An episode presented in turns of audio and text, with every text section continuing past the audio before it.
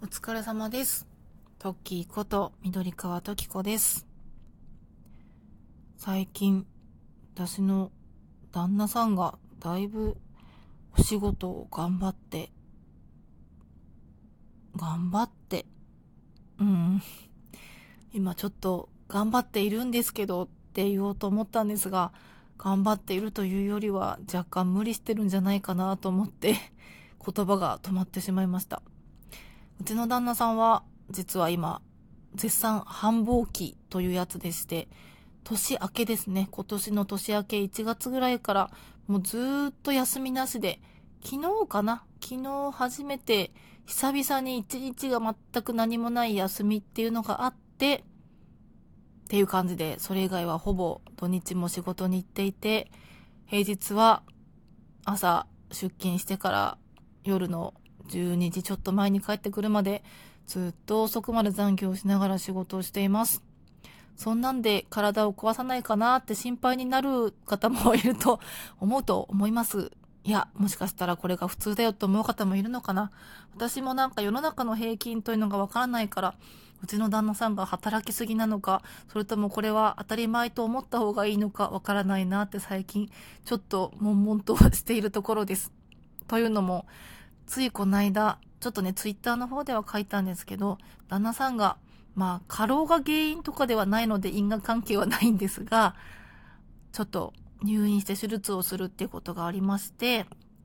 で、手術をして2日ぐらいで退院した後も、またずっと休まず仕事に行っていて、普通に生活して大丈夫ですよって言われてる病気ではあるものの、なんかこう、本当に休まなくていいの？とか、なんか、因果関係はないとはいえ、やっぱり無理したからなんじゃないのみたいなことを心配してしまう。そしてそんな心配をすると、いつまでも病人扱いするなと、ちょっとね、嫌がられる。そんな日々を送っております。多分ね、この空気感わかる方にはわかるんじゃないかなと思います。うん。パートナーとの関係性って、なんか、難しいなと思っております。はい。改めまして、お疲れ様です。トッキーこと緑川トキコです。この番組は無駄にシャイでなかなか人前では素を出せない、そんな30代3児の母の一人語りな番組です。というわけで、最近旦那さんとの関係とか、なんか自分と旦那さんのね、仕事とか子育てとか今後のことについていろいろ思い悩むことが多い、そんな日々を送っております。なんか、ツイッターにも書いたんですけど、旦那さんがね、そうやって入院ってなって、今までね、そういうわけで旦那さんは今繁忙期だったので、私がほぼ平日、まあ土日もなんですけど、ほぼね、いわゆるワンオペって感じで子供と向き合ったり、いろんなことを、家のことをしていたんですけれども、なんか、入院って言って完全にこう、お家にいない状態になってみて、初めてこう、なんかこうね、いろいろちょこっとだけでもしてくれる？例えば朝ちょっと洗濯をやってくれるとか朝起きてきてねちょっと子供たちとじゃちょっとでも顔合わせてくれるっていうだけでも助かってたりとかなんかそばにいてくれるっていうだけでね悔しいけど そばにいてくれるっていうだけで私の心の支えになってたんだなとかって思ってねすごいね。あのもうそう思う一方でなんかこう旦那さんに対して実は私気を使ってたんだなみたいなところも分かってしまったんですよね。旦那さんがいないから、ああ、もう今日文句も言われず出前が頼めるとかね。別に出前をすることをね、ダメと言われてたわけじゃないんですけど、うちの旦那さんどっちかっていうと節約志向がちゃんとしている方で、あのね、出前取るぐらいだったら俺取りに行くよみたいな。だか出前やめないみたいに言われて。なんか私なんかは出前頼んじゃった方が、その待ってる間にいろんな家事とかできるし、楽しちゃう。たいじゃんじゃんじゃん。もう、久しぶりの収録で口が回ってませんね。っていうふうに思っちゃう方なんですが、ね。自分よりお金を稼いでくれてる旦那さんにそれを言われてしまうと、まあダメと言われたわけではないんですが、じゃあ旦那さんがいない時も、日々ね、あの、夕食とかでも、そういうのを頼んじゃいけないのかなって勝手に思ってしまったりとか。なんかちょっとこう、例えばね、か、家電家電？家具とかを買うときに、こういうの買いたいんだよねって言っても、えー、でもそれ無駄遣いじゃないって言われたら、そうだよねって言って引いちゃうとかあったりとかあったんですが、なんかいない間はね、もう子供が、なんかあわあわの入浴剤買いたいって言ってね、お風呂で使うアワッピーって入浴剤があったんですけど、それ前パパと買いに行った時はダメって言われてたしも、ね、これがあったらお風呂さっと入ってくれるんじゃないかなと思いつつ高いからダメって言われて、入ってってね、引いてたところが、パパいないから買っちゃえって言って買ったら、それが楽しみでさっとお風呂に入ってくれたりとかして、なんか伝わりますかね？この私、専業主婦期間が長かったっていうのもあると思うんですけど、なんかこう自分でこう、お家のお金を使うこととか、なんか旦那さんの許可を得ないでいろいろやることにすごくなんか勝手になんですけど、なんかこう、負い目というか、引け目というか、なんかそういうのを感じてる自分に気づいて、なんか怖くもなりつつ、逆にそれを気にしなかったらもっとなんか、いろんな幅が広がるんだなって分かってから、なんかね、これからはあまり気にしすぎずに、そういうことをお金の使い道とかもね、なんか自分で判断してってもいいのかなっていうふうに思いました。で、実はね、最近なんかそういういろんなことを考えて、仕事のこととかね、パートナーと家事と子育てとのバランスとかいろんなことを考えるようになって、旦那さんにもそのことを言ったんですよ。そしたら旦那さんは別に、なんかそんな負い目感じてたんだ、みたいな。別に気にしなくていいのにって言ってくれて。だから、本当に私が勝手に気負ってただけなんですよね。そう。だから、なんか、いくらいくらぐらいまでは、全然相談しないで買っていいよ、みたいなことを言ってくれて、あ、わかったわかったってなったり。でもなんかやっぱり、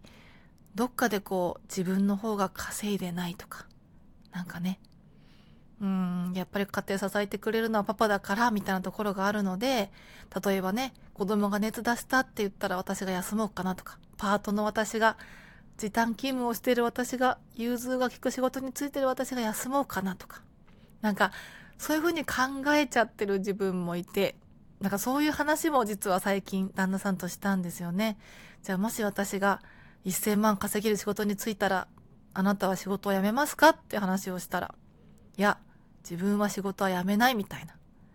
やっぱり旦那さんとして奥様がいくら稼ごうと紐にはなりたくないみたいな。なんか仕事はずっとしていたいみたいな。でもそれってなんか勝手な男のプライドなんじゃないとか、なんか世間的にしてるだけなんじゃないとか、後から思ったりとかね。なんかこう、旦那さんといろんなキャリアのこととか、自分の仕事のこととか、旦那さんのキャリア感とかいろんな話も聞いて、今までこんな話してこなかったなっていうことをなんかこのきっかけにいろいろ話してみたりして。うん、時間がないからね、帰ってきてから金曜日の夜に深夜2時くらいまでかかって喋ったんですけど、そう、なんか、初めてそういういろんな話をしました。で、あ、なるほどねって思ったこともあれば、その時はね、確かに確かにと思って、うんうんって聞いてても次の日になって、やっぱなんか納得できないなってもやったりしてることも本当にまだまだ全然多いんですけど、なんかこういう機会にこういう話をできたことが、なんか貴重だなっていうふうに思いました。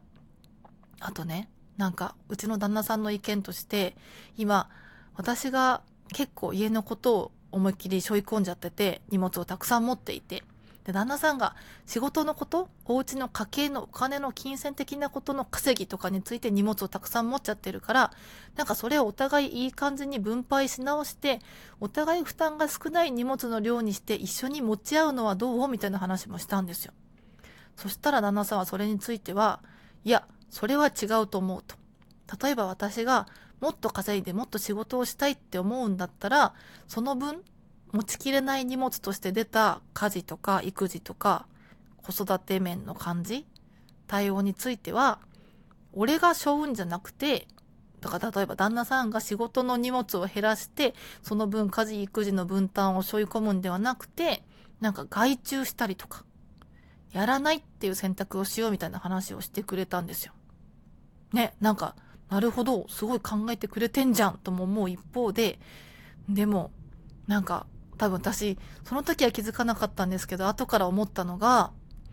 なんか、でも、私は今まであなたが仕事をしてる間、自分があなたの分と思って荷物を私が多めに背負っているつもりで生きてきちゃったんだよな、みたいな。そこもね、私が勝手に背負ってた、勝手に感じただけではあるんだけど、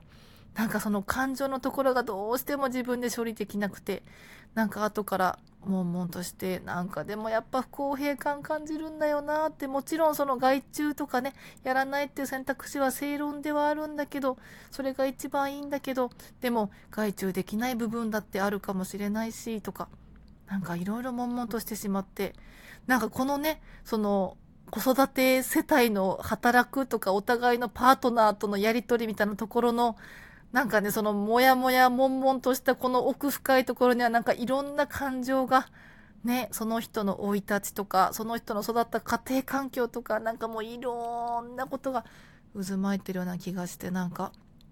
悶々としてしまった、そんな深夜2時までの会話でした。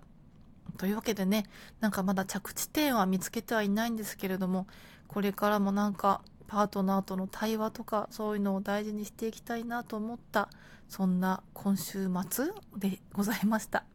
そしてそんなこんなでこんな話をしているこの番組も実は2月1月かな ?2 月の5日だったかな？ちょっと自分でもちょっと記憶が曖昧になってしまいましたが、で、おかげさまで4周年を迎えました。皆様のおかげで、なんかね、4年もこうやって一人語りをしてこれて、本当に嬉しいなっていうふうに思っています。えっとね、同じように2月で4周年を迎えたとかね、なんかいろんな同期が私にはいっぱいたくさんいて、そんな同期の方々ともまた、なんかね、ゆっくりね、お互いの番組を聞きに行ったりしたいななんて思いつつも、ね、なんかこうやって続けられてることに感謝して、これからもゆるく番組を続けていこうと思います。本当はなんかお礼会だけで一回撮ろうと思ったんですが、取り急ぎ声でのお礼までにお届けしたいと思います。皆さんいつもリアクション等もいただきありがとうございます。どうぞこれからもよろしくお願いします。というわけで、バタバタ駆け足の取り留めのないお話、いつも通りの通常運行ですが、皆様、今日もお疲れ様です。